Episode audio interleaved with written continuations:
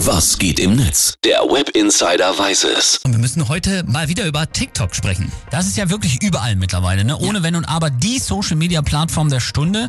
Auch äh, wenn äh, nicht mit den meisten Usern, ne? Genau, die hat immer noch Facebook. Trotzdem, den meisten Traffic gibt's auf TikTok und da entstehen zurzeit auch wirklich die neuesten Trends. Die ja aber auch nicht immer gut sein müssen. Letztens haben erst in mehreren Kinos in Europa junge Menschen randaliert, du hast es erzählt, sich geprügelt, bis der Film abgebrochen werden musste. Und das war wohl ein TikTok-Trend und das nur, weil Creed 3 ein Boxfilm ist. Ja, das muss man nicht verstehen. Nee. Aber TikTok hat halt schon einige bedenkliche und ja sogar auch gesundheitsgefährdende Challenges und Trends geboren. Und darum geht es jetzt aber gerade nicht so sehr.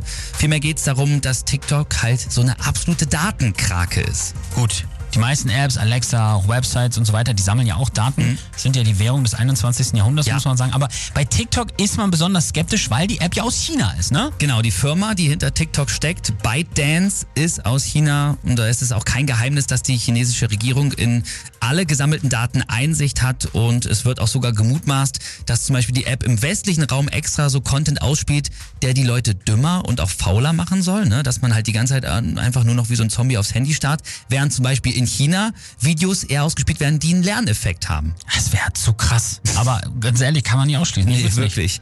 Und jetzt gab es einige Beschlüsse, die für Aufsehen gesorgt haben. EU-Parlamentariern ist es zum Beispiel verboten, ab dem 20. März TikTok auf ihren Arbeitshandys zu installieren oder zu besitzen. Weil jetzt die TikTok-Tänze der Politiker zu peinlich waren, oder?